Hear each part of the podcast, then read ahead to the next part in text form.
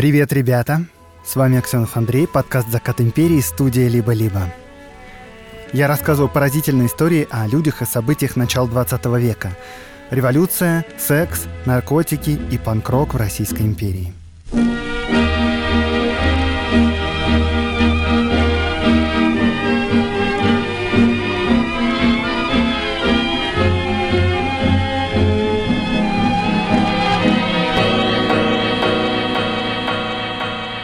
Ребята, как я уже сказал, седьмой сезон подкаста «Закат империи» подходит к концу. Это предпоследний выпуск сезона. Но следующий сезон будет обязательно, так или иначе. Предварительно мы его планируем где-то на июль. Что можно делать в промежутке между сезонами, а в особенности, если вы заинтересованы в том, чтобы подкаст продолжался? Я вас призываю подписываться в Apple подкастах на платную подписку либо-либо плюс а также на Patreon подкаста «Закат империи» или на Boosty подкаста «Закат империи», ссылки все в описании. Все межсезонье, там будут выходить короткие выпуски, минуток на 5 максимум. Что это будет за выпуски? Я там буду рассказывать разные супер короткие истории, которые как бы на полноценный выпуск не тянут.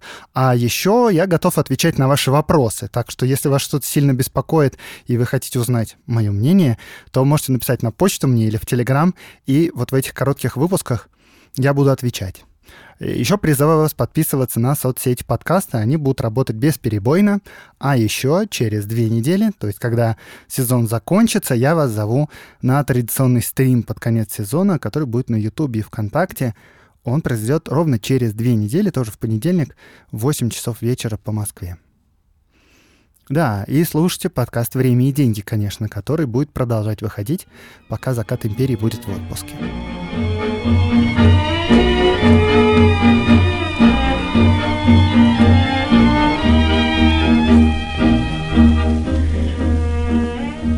Петр Аркадьевич как будто не сразу понял, что случилось. Он наклонил голову и посмотрел на свой белый сюртук, который с правой стороны под грудной клеткой уже заливался кровью.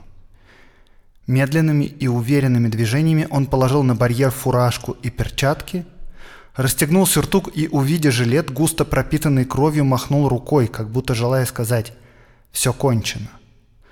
Затем он грузно опустился в кресло и ясно и отчетливо, голосом слышным всем, кто находился недалеко от него, произнес «Счастлив умереть за царя». Увидя государя, вышедшего в ложу и ставшего впереди, он поднял руки и стал делать знаки, чтобы государь отошел – но государь не двигался и продолжал на том же месте стоять, и Петр Аркадьевич на виду у всех благословил его широким крестом. Так описывал киевский генерал-губернатор Алексей Гирс события 1 сентября 1911 года в Киевском городском театре, где анархист Дмитрий Багров дважды выстрелил в председателя Совета министров Петра Аркадьевича Столыпина. Через пять дней Столыпин скончался. К 1911 году все уже немного успели отвыкнуть от громких покушений. Уже пять лет прошло после революции примерно. Страна живет по-новому. И эпоха, когда эсеры бросают бомбы в министров, как будто бы прошла. И вот все, получается, возвращается обратно. Очень быстро, однако, выяснилось, что это убийство не походило на предыдущие. Оно не было организовано какой-либо боевой организацией или партией. Действовал одиночка. Более того, в газетах вскоре появились сведения, что Дмитрий Багров, убийца, работал агентом охранки, а следствие и вовсе выяснило, что Багров попал на спектакль, получив билет в охранном отделении. В Киеве тогда проходили торжества. Приехал император и многие другие высокопоставленные лица, и у многих очень солидных горожан не получалось выбить себе билет в театр. А тут еврей, анархист и агент охранки с пистолетом в кармане преспокойно попадает в переполненный зал, где помимо Столыпина был еще, между прочим, сам император, и у многих начали появляться вопросы, что это было? Действительно ли всесильного министра убил политический террорист? Не было ли это заговором элит? Кто такой этот чертов Дмитрий Багров и как ему удалось убийство, которое было далеко не первым покушением на премьера. Одно из покушений, организованное эсерами, закончилось взрывом дома Столыпина и гибелью нескольких десятков человек.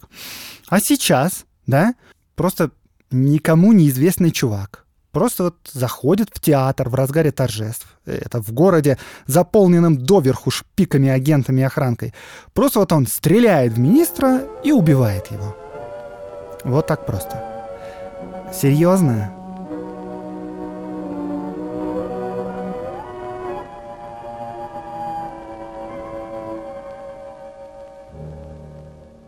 Если серьезно, то в историческом сообществе нет твердого консенсуса в том, кто был организатором этого убийства. Естественно, убийца был очевиден, это Дмитрий Багров, но вот кто стоял за ним и стоял ли кто-то, это остается вопросом. И сегодня я вам, так сказать, опишу эту историю с разных точек зрения, но для начала, понятное дело, надо разобраться, кто такой Столыпин в 1911 году. Несмотря на то, что Петр Аркадьевич со стороны кажется всесильным железным премьером, который способен диктовать свою волю даже самому царю, сейчас, вот, в начале нового десятилетия, его положение вовсе не так твердо. Больше того, Столыпин устал. Из школьного курса мы знаем, что Столыпин крупный реформатор. Правда, однако, состоит в том, что из всего пакета реформ, который планировал министр, ему удалось с некоторым успехом осуществить только одну крупную реформу — аграрную. А между тем, идеи Столыпина были широкими, а самое главное, комплексными. Они зависели одна от другой. Нельзя было сделать просто аграрную реформу в одиночестве. Это не приводило к результатам, по крайней мере, к тем результатам, о которых мечтал Столыпин. Э, да, конечно, его наследие не ограничивалось одной вот этой аграрной реформой. Он сделал много чего необходимого и даже хорошего для страны. Но вот если говорить именно о реформах, то правильно сказать, что он смог сделать далеко не все, что планировал. Вопрос, да, почему? А, потому что, во-первых, в стране есть парламент – и этот парламент самый настоящий. Несмотря на то, что у Столыпина была опора в Думе, ему приходилось всерьез защищать свои проекты, пробивать их с трибуны Государственной Думы, убеждать оппозицию и интриговать. Во-вторых, в стране есть еще Государственный совет. Это как бы верхняя палата парламента. Госсовет вроде бы управляем сверху, потому что состав Госсовета можно менять по желанию императора. И как будто бы проблем тут быть не должно. Но однако Госсовет часто и довольно успешно вставлял палки в колеса премьеру.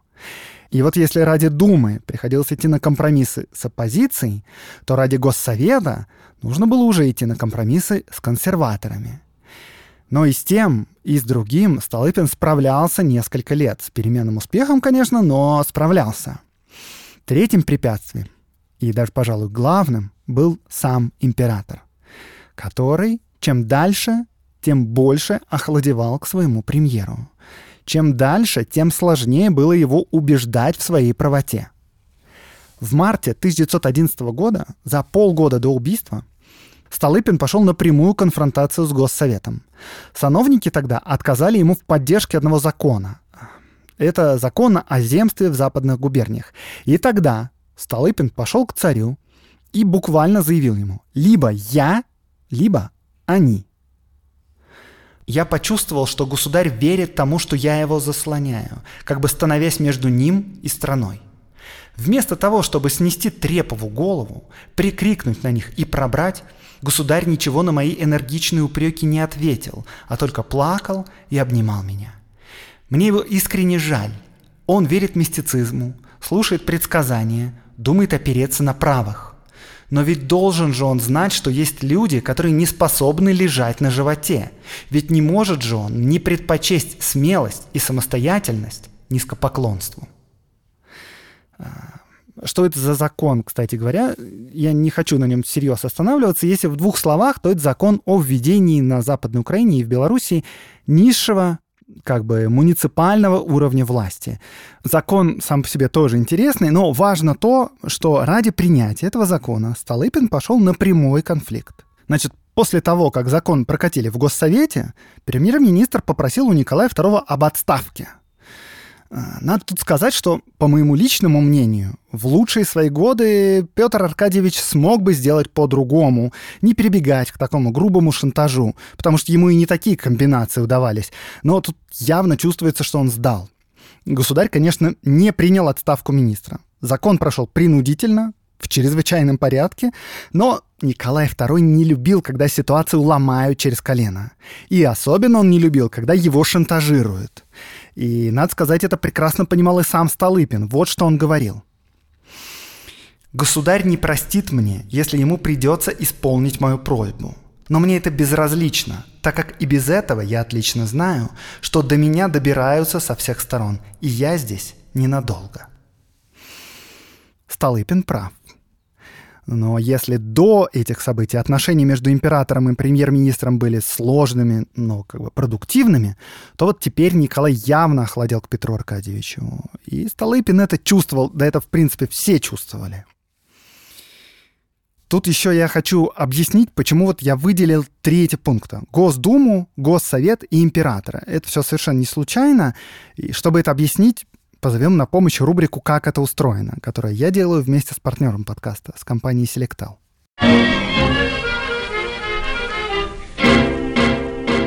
После манифеста 17 октября политическая система Российской империи стала выглядеть вот таким вот образом.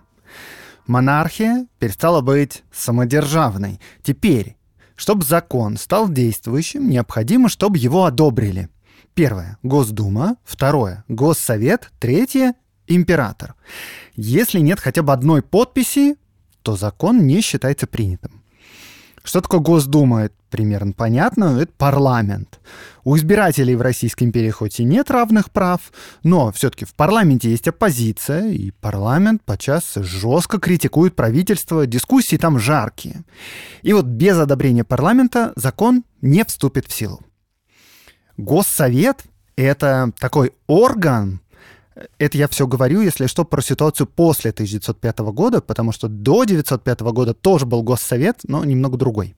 Так вот, половина членов Госсовета назначалась туда императором лично, а половина избиралась по сложной системе. Кажется, что если половина состава назначается царем, то результат работы Госсовета предсказуемый. Но на самом деле все было совсем не так. Госсовет был консервативный, но вполне самостоятельной такой силой. В представлении членов Совета, если их назначил туда император, то не для того, чтобы они молча поднимали руки, а потому что император им доверяет, и их мнение имеет значение. Так вот, без согласия Госсовета закон тоже в силу не вступает. И, наконец, последняя стадия — это император. Если император против закона, то такой закон тоже не вступит в силу. Но, правда, есть обходные пути. Если принять закон прямо вот очень хочется, а надежд на то, что он пройдет через Госдуму или, например, через Госсовет нету, то можно сделать вид, что в стране чрезвычайная ситуация. В такой чрезвычайной ситуации и Госдума, и Госсовет принудительно распускаются на каникулы, а закон принимается и начинает действовать без их одобрения, то есть сразу же. И вот именно таким способом воспользовался Столыпин.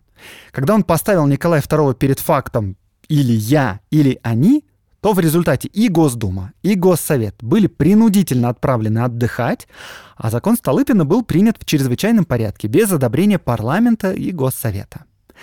Но тут, правда, существовал важный нюанс, потому что рано или поздно каникулы заканчиваются, и Госдума и Госсовет возвращаются обратно на работу, и после этого они могут постфактум зарубить все, что там было без них принято. И это, в общем, справедливо. Но вот конкретно вот этот закон о западных земствах Госдума зарубать не стала.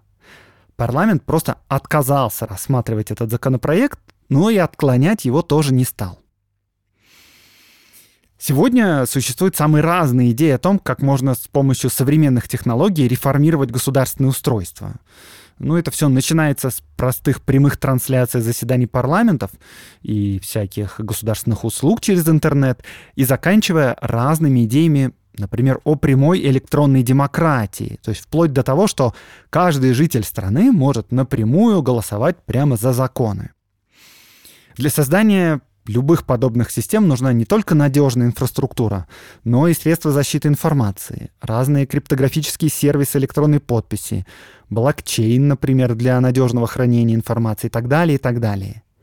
И вот любые, даже самые сложные сервисы с особенными, даже исключительными требованиями можно построить на базе Selectel. Узнать больше о сервисах партнера подкаста можно по ссылке в описании. А новости из индустрии технологий удобно читать в телеграм-канале Selectel. Подписывайтесь.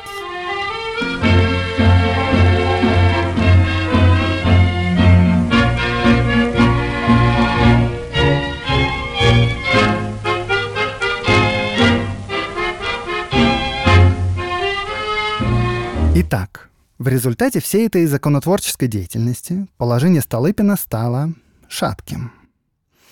Вот посмотрите, как проходили торжества в Киеве, где, собственно, убили Столыпина.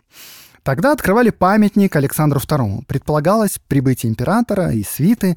Праздник этот готовили полгода.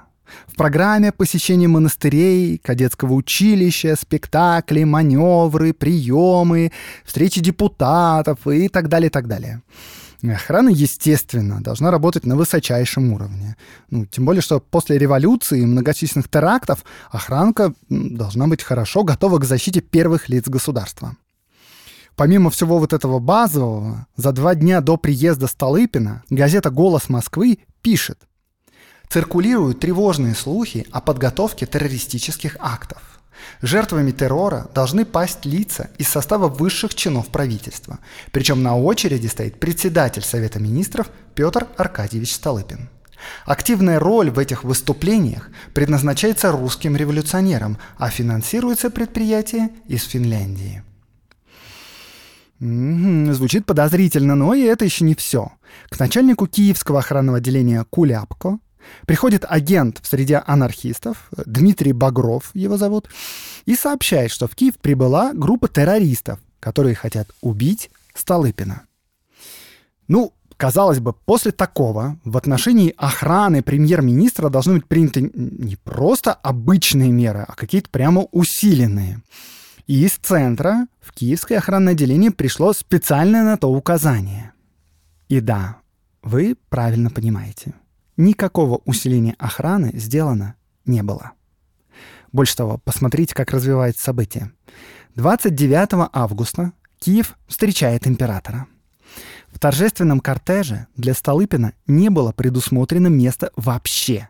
Так что Петр Аркадьевич искал себе частный экипаж. Автомобиль Столыпину был предоставлен только 1 сентября, а до этого он ездил в открытой коляске. То есть представьте себе, на министра вроде как готовят покушение, а он ездит в открытой карете. Адъютант Столыпина во время следствия говорил, «Меня невольно поражало, как никто из полицейских не заботится о его охране. Министра во всех поездках я сопровождал случайно. Если бы меня не было около, то он был бы предоставлен сам себе». Столыпин грустно говорил министру финансов Владимиру Каковцеву.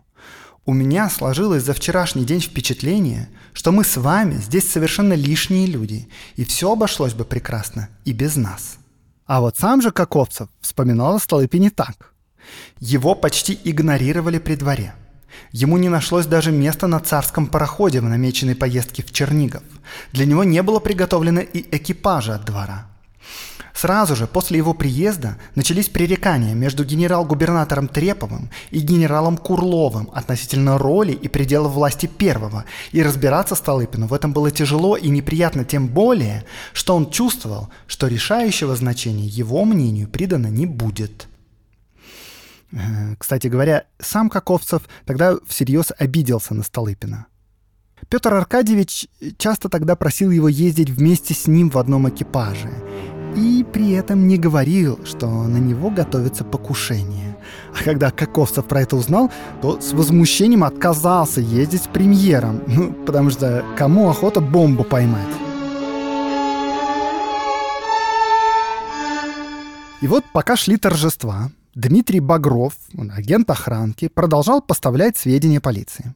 Он говорил, что в город прибыли некие Николай Яковлевич и Нина Александровна, которые и совершат преступление. Причем эти двое человек остановились на квартире у Багрова. За квартирой было немедленно установлено наблюдение, а самому Багрову без проблем дали пропуска на все торжественные мероприятия, ну, для того, чтобы он мог опознать террористов и указать на них полиции. Но пока что все чисто. И вот таким именно образом Багров и получил билет в театр, где давали сказку о царе Салтане. Во втором антракте Багров прошел в портер и дважды выстрелил из револьвера в грудь Столыпину. Петр Аркадьевич не погиб сразу. Его увезли в ближайшую больницу, казалось даже, что он имел шансы выжить. В больнице ему наложили повязки на раны и ввели обезболивающее, но никаких операций не делали. Врачи провели несколько консилиумов, а они ждали экстренно вызванного из столицы хирурга, а когда хирург приехал, то оказалось, что оперировать уже поздно. И вот 5 сентября Столыпин скончался. А, кстати, как на это все отреагировал Николай II? Ну, торжества не отменили. Все продолжает идти по плану. А, пока Столыпин лежал в больнице, Николай ни разу не посетил его. А вот на следующий день после кончины император все же приехал и простился со своим министром. Он преклонил колено перед телом своего верного слуги, долго молился, и присутствующие слыхали, как он много раз повторил слово «прости». Но на похоронах он, впрочем, тоже не присутствовал. Столыпина на посту премьер-министра сменил Владимир Каковцев, который как раз обижался на Петра Аркадьевича за то, что тот просил его ездить с ним в одной коляске. Э, Александра Федоровна, ну, жена Николая, на первой аудиенции говорила новому председателю правительства вот что.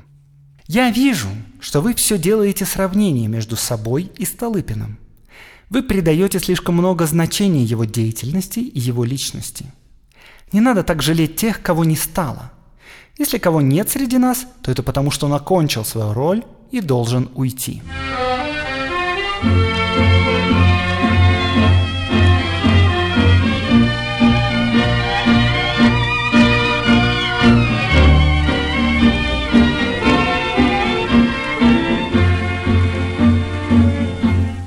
Ну что дальше? Суд у нас должен проходить, и суд, конечно, должен объяснить некоторые обстоятельства этого дела. И вот суд проходит стремительно. 5 сентября умирает Столыпин. 9 сентября убийцу Дмитрия Багрова приговаривают к смертной казни. Не, а что тут думать, дело-то очевидное. И вот 12 сентября, через неделю после смерти Столыпина, Багрова вешают. Что-то это как-то слишком стремительно, нет? Добавлю тут еще пару деталей. Известна, например, фраза Столыпина «Меня убьют и убьют члены охраны».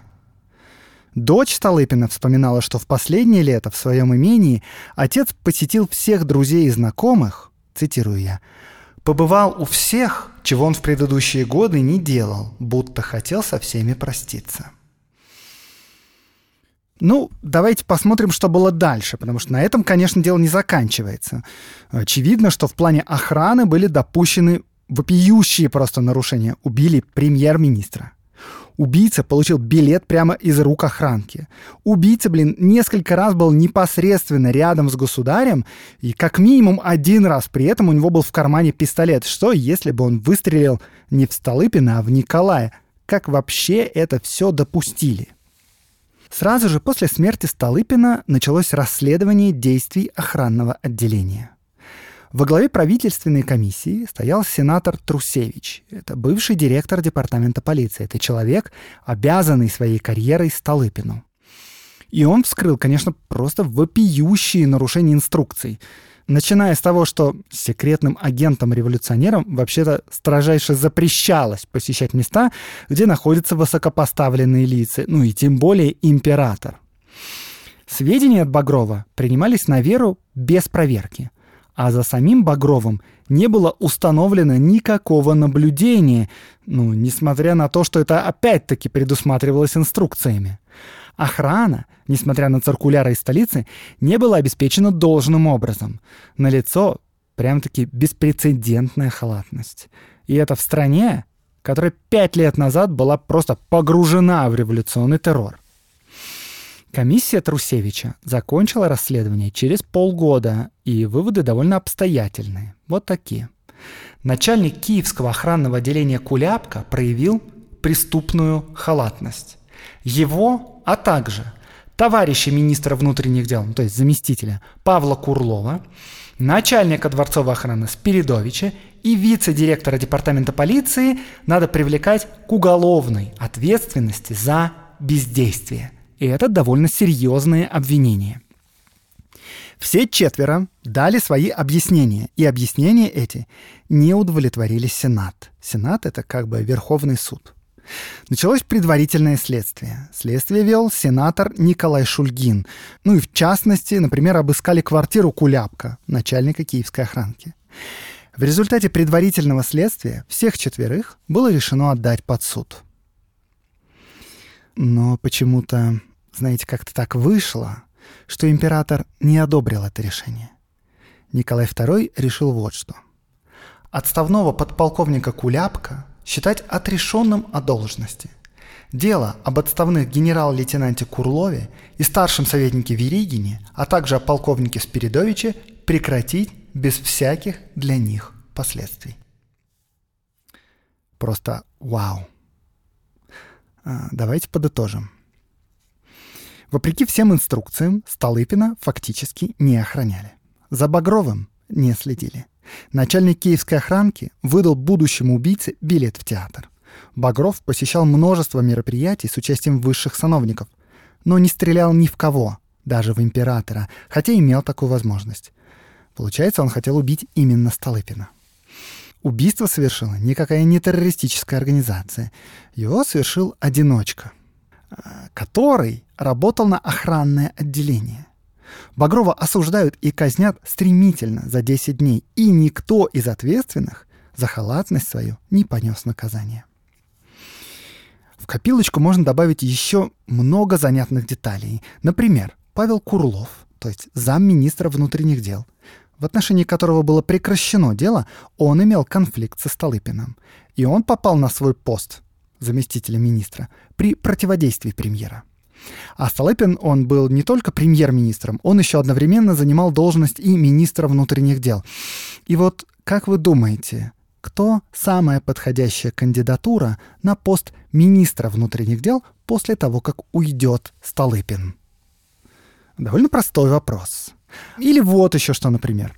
Председателем Совета министров после Столыпина стал Каковцев.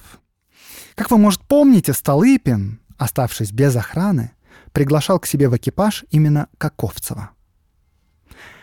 Что если Столыпин знал, что когда рядом с ним Каковцев, в него не будут кидать бомбу? Понимаете, о чем я?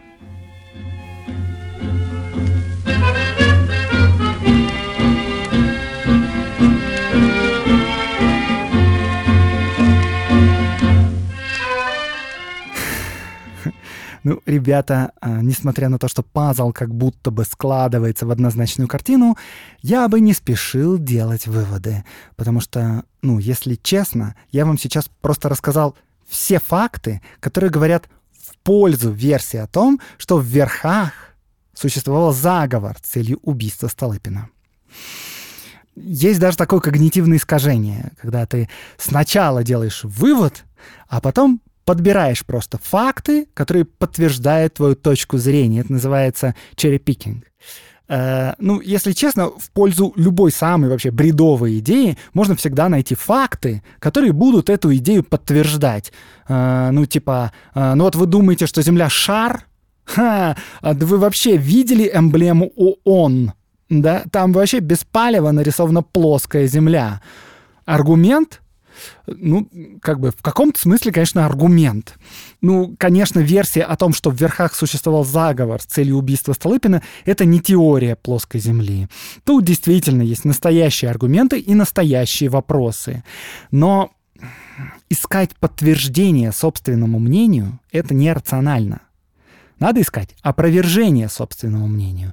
А еще есть разумная стратегия мыслить не событиями, а вероятностями. Ну, что я имею в виду? Вот, к примеру, Столыпин приглашает Каковцева в свой экипаж. С какой вероятностью Столыпин приглашает Каковцева, потому что знает, что в Каковцева не станут бросать бомбу, так как Каковцев — член заговора. А с какой вероятностью Столыпин приглашает Каковцева, потому что Столыпину одиноко, и потому что у них вообще-то есть много общих дел, которые стоит обсудить. Давайте теперь посмотрим на дело с другой стороны. а, что говорит в пользу той версии, что Багров действовал действительно самостоятельно. Надо сказать, что сразу же после убийства Столыпина Дмитрия Багрова просто вознесли на пьедестал мученика героя-революционера.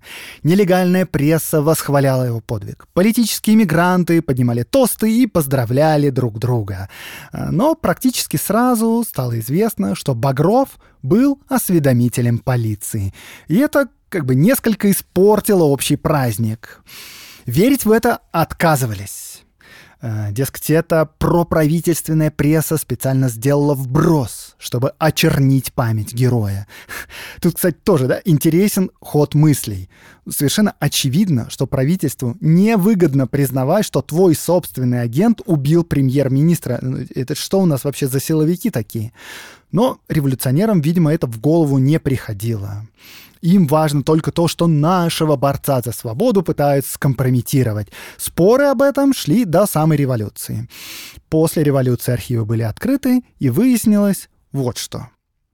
Дмитрий Багров из богатой киевской еврейской семьи, анархист, закончил университет и работал адвокатом.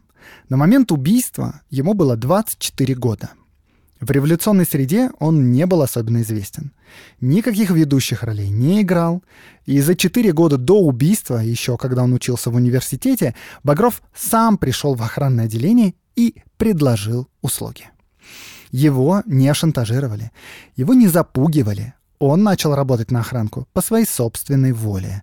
А почему, не вполне ясно, но, по крайней мере, в деньгах он точно не нуждался.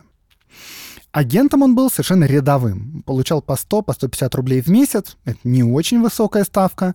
И вот он передавал просто сведения о своих соратниках по подпольной борьбе. Контактировал он непосредственно с начальником Киевского охранного отделения Куляпка и за время работы успел заслужить полное его доверие. В 1910 году Багров заканчивает Киевский университет и переезжает в Петербург где продолжает сотрудничество с полицией, но через некоторое время перестает выходить на связь. И примерно за год до покушения он перестает получать деньги от охранного отделения. На допросах он объяснял это так. «По прибытии в Петербург я снова сделался революционером, но ни к какой организации не примкнул.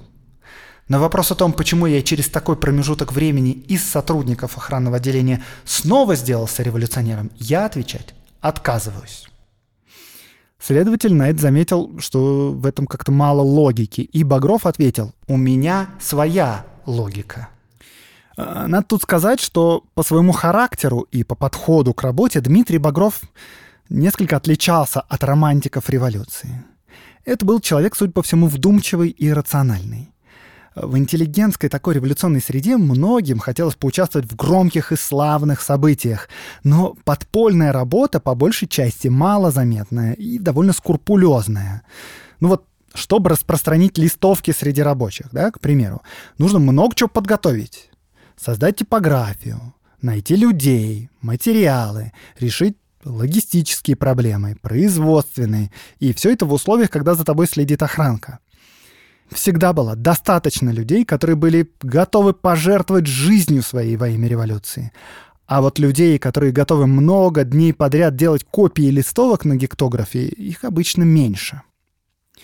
Так вот, Дмитрий Багров никогда не отказывался от таких мелких и нудных работ. Он был методичным и спокойным. Но, как мы понимаем, он тоже мечтал о том, чтобы стать героем. Еще вспоминаю, что Багров очень старался понять, кто в России самый большой враг народа. И вот, кажется, к 1909 году вполне определился с первым местом. Первое место занял председатель Совета министров, душитель революции Столыпин. В то же самое время Багров постоянно говорил, что теракты нужно и должно делать в одиночку. В таком деле никогда и никому нельзя довериться. Это прямая его цитата сейчас была. Ну и вообще-то это очень по-анархически. Максимальная личная свобода и горизонтальные связи в противовес подчинению, иерархии и всяким согласованиям. Вот, например, телеграмма из Киева в столицу от 2 сентября, сразу после убийства. Багров показал, что уже давно умыслил единолично акт террора, считая премьера вдохновителем реакции, и выполнил, воспользовавшись непонятным для него доверием подполковника Куляпка, к безусловно вымышленным сведениям о прибытии в Киев анархистов с браунингами и бомбой, из коих один будто бы остановился в его Багрова квартире. Видите, тут, кстати, даже сам Багров удивляется, как-то Куляпка так просто ему верит. Но Багров-то знает, что он готовит преступление, а Куляпка знает, что Багров — ответственный и надежный агент, который работает не за деньги и не вынужденно, а по собственной воле и много лет.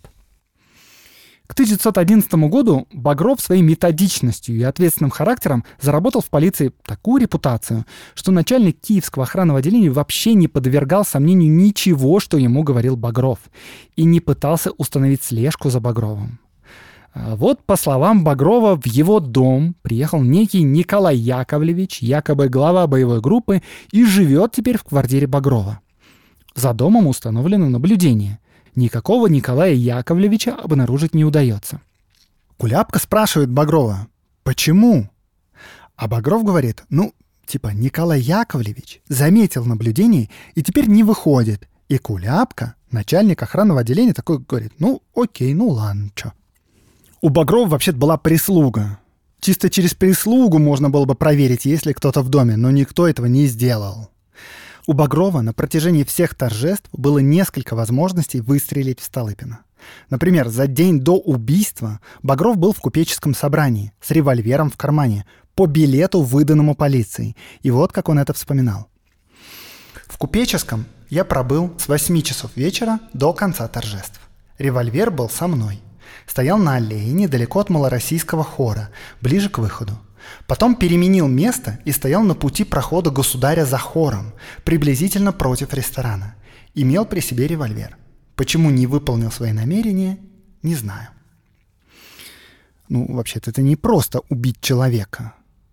Возможно, если бы Багров не получил билет в театр на следующий день, то премьер-министр остался бы жив. Но у Багрова, как видим, было много шансов. 1 сентября он в театре. Его видит в театре Куляпка и спрашивает – «Ну что, ушел ли ваш квартирант?» Багров отвечает, что Николай Яковлевич остался дома, и Куляпка просит съездить на квартиру для проверки. Куляпка очень нервничает. Багров выходит из театра, переходит улицу, но никуда не едет. Простояв для проформы 15 минут, он возвращается в театр. Его не пускает охрана, так как билет его надорван. Багрову опять помогает Куляпка. Он говорит охране, что это наш человек, и его впускают во второй раз. Во втором антракте Куляпка опять подошел к Багрову и попросил его поехать домой. Начальник охранки реально сильно беспокоился по поводу вот этого мифического Николая Яковлевича. Багров согласился с Куляпко, но домой не пошел, а пошел в партер, где выпустил две пули из Браунинга в грудь премьер-министра.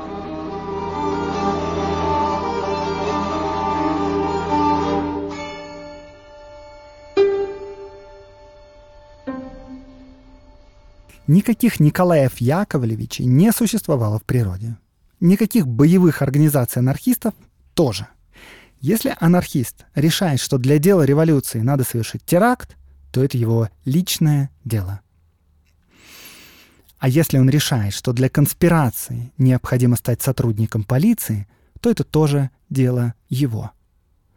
Нет авторитетов, которые могли бы сказать «это неэтично», ну, точнее говоря, авторитет, конечно, есть, но вот начальников, которые могли бы сказать, что так делать нельзя, нету. Понимаете, да? Ну, да, это, конечно, только версия, причем самая радикальная. Ну, я имею в виду версию, что Багров с самого начала имел план убить Столыпина, и именно поэтому пошел работать на охранку и несколько лет работал на свою репутацию. Ну, в принципе, это в его характере, но вообще более распространенную среди революционеров версию озвучил, например, историк и революционер Иван Майский.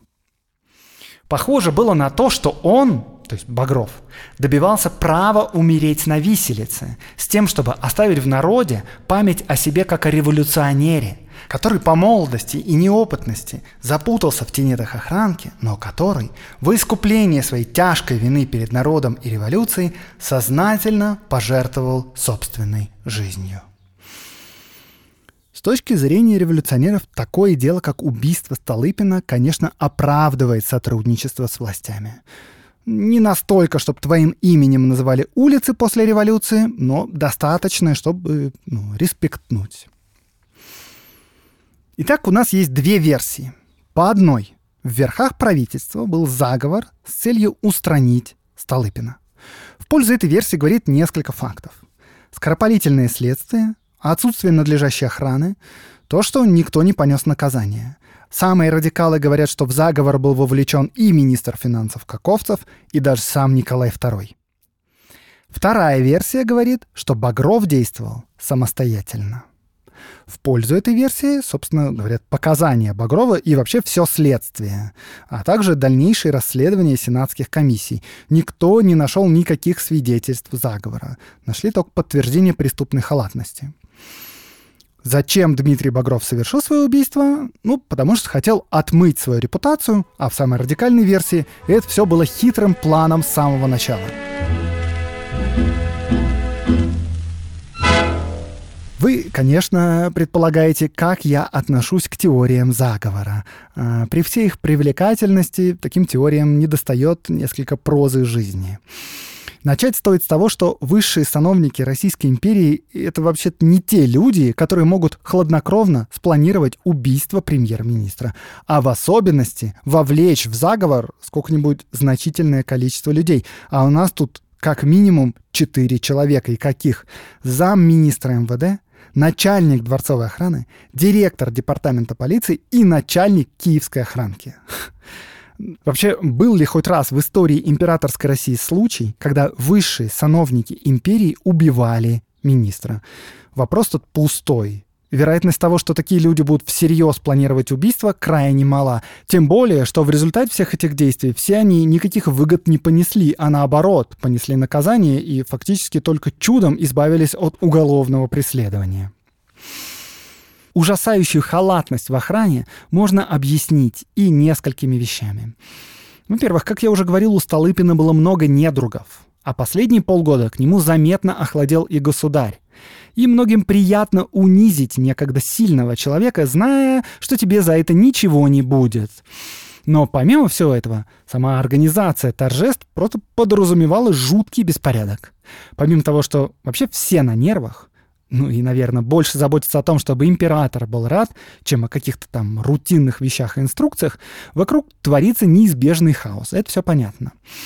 Но вот если попытаться разобраться, кто вообще должен отвечать за охрану министра, то всплывут интересные факты. Согласно традиции, охраной царя во время путешествий должна была заведовать местная власть, то есть киевский генерал-губернатор и его подчиненный, начальник киевского охранного отделения Куляпка. Но в данном случае произошел некоторый даже скандал, потому что охрана была поручена замминистру МВД Курлову. И вот у генерала Куляпка на следствии спрашивают, почему ничего не было сделано для охраны? Мы же посылали вам циркуляры. И Куляпка отвечает. Циркуляры эти, правда, не вспоминал во время киевских торжеств и считал, что раз на лицо имеется товарищ министра внутренних дел, заведующий полицией и вице-директор департамента, то эти лица, зная все обстоятельства дела, могли давать мне указания, что нужно делать, а что нельзя делать. И если я их не получал, то и циркуляров не нарушал. Если вы не поняли, тут имеется в виду вот что. Куляпка — это представитель местной власти. А тут приезжают важные шишки из столицы и забирают весь контроль над охраной торжеств. На следствии Куляпка спрашивают, почему вы не выполнили инструкции? А Куляпка отвечает, а эти вопросы не мне надо задавать, а замминистру и начальнику дворцовой охраны. Ну, как бы обиделся наш Куляпка. Э, тем более, кстати, Куляпка думает, я-то вам, столичным зазнайкам, нос-то утру у меня тут секретный агент есть, который все это преступление раскроет, и я ему дам везде доступ, а вам ничего не скажу. Столыпин сам писал Курлову, вот этому заместителю министра внутренних дел, то есть, ну, по факту своему заместителю. Киевский генерал-губернатор сообщил мне, что считает оскорбительным для себя то, что высший надзор и наблюдение за охраной государя во время его пребывания в Киеве отняты у него и переданы вам. В этом он усматривает признание его негодным для того поста, который он занимает. Так почему охрана нормально не организована? Кто ответственный? А как-то вот, ну, никто. Это, конечно, не так романтично, как заговор высших сановников, но зато гораздо более жизненно. А если перейти к нашему главному герою и романтику революции, я имею в виду, собственно, убийца, то, знаете, есть серьезные сомнения и в героизме Багрова, и в его романтичном стремлении послужить своей смертью на дело революции, потому что Багров совсем не романтик. Багров не герой с горящими глазами, типа Каляева, поэта и убийцы дяди царя. Багров, может быть, и хотел бы стать героем, но само по себе убийство человека вовсе не означает, что ты герой. Вот, скажем, Раскольников, да? Он убил старушку-процентщицу, но какой же он герой? Для героя он слишком много рефлексирует. Я, конечно, не отрицаю, что героизму в мире есть место, но героев в жизни немного встречается. Вот вы послушайте, какие есть воспоминания о Багрове. Это 1910 год. Он уже закончил университет, перестал сотрудничать с охранкой, потому что, собственно, перестал сотрудничать с анархистами. У него больше нет никаких полезных сведений. И вот Багров поехал в Европу, на Лазурный берег. На досугах Багров проводил время в игре в карты, посещал театры, скачки и увеселительные места и тому подобное, любил проводить время в обществе женщин. Временами он проигрывался настолько, что ему приходилось иногда прибегать к кредитным операциям. Всем, кто интересовался причиной его отречения от политики, он давал ответы, что она перестала его интересовать. Нет, ну, допустим, он это все для конспирации делает, хотя скачки и революция как-то не особенно сочетаются. Но вот что пишет сам Багров в письмах. «Я стал отчаянным неврастенником.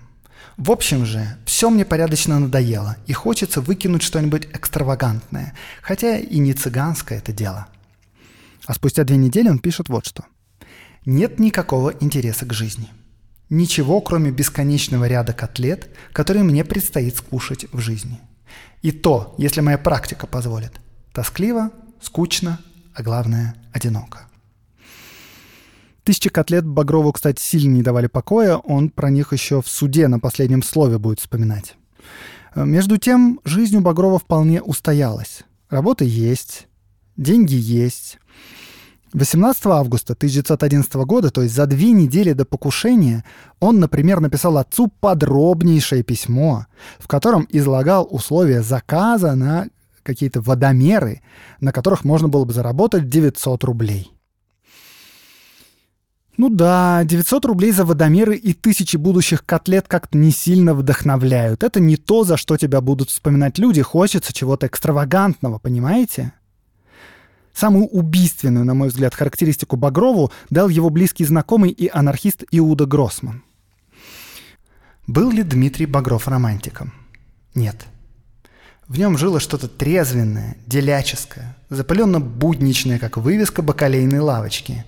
Я очень легко представляю Багрова подрядчиком по починке больничных крыш, неплохим камевоежором шпагатной фабрики, и он бы серо и нудно делал нудное дело – но точно так же представляю себе и такой финал. В местной газете в отделе происшествий появляется петитом набранная заметка. В гостинице «Мадрид» покончил самоубийством камевоежор шпагатной фабрики Д. Багров. Причины самоубийства не выяснены. Можно сказать, что смерть Дмитрия Багрова и была таким самоубийством. Кто прыгает с крыши, кто вены режет, а Багров совершил вот такое вот довольно экстравагантное самоубийство, убив Петра Аркадьевича Столыпина. Эта версия, конечно, совсем не захватывающая и не романтичная, но ничем не хуже первых двух. Одно дело убить человека из-за политических амбиций или ради революции, а другое дело со скуки. И это даже, пожалуй, пострашнее.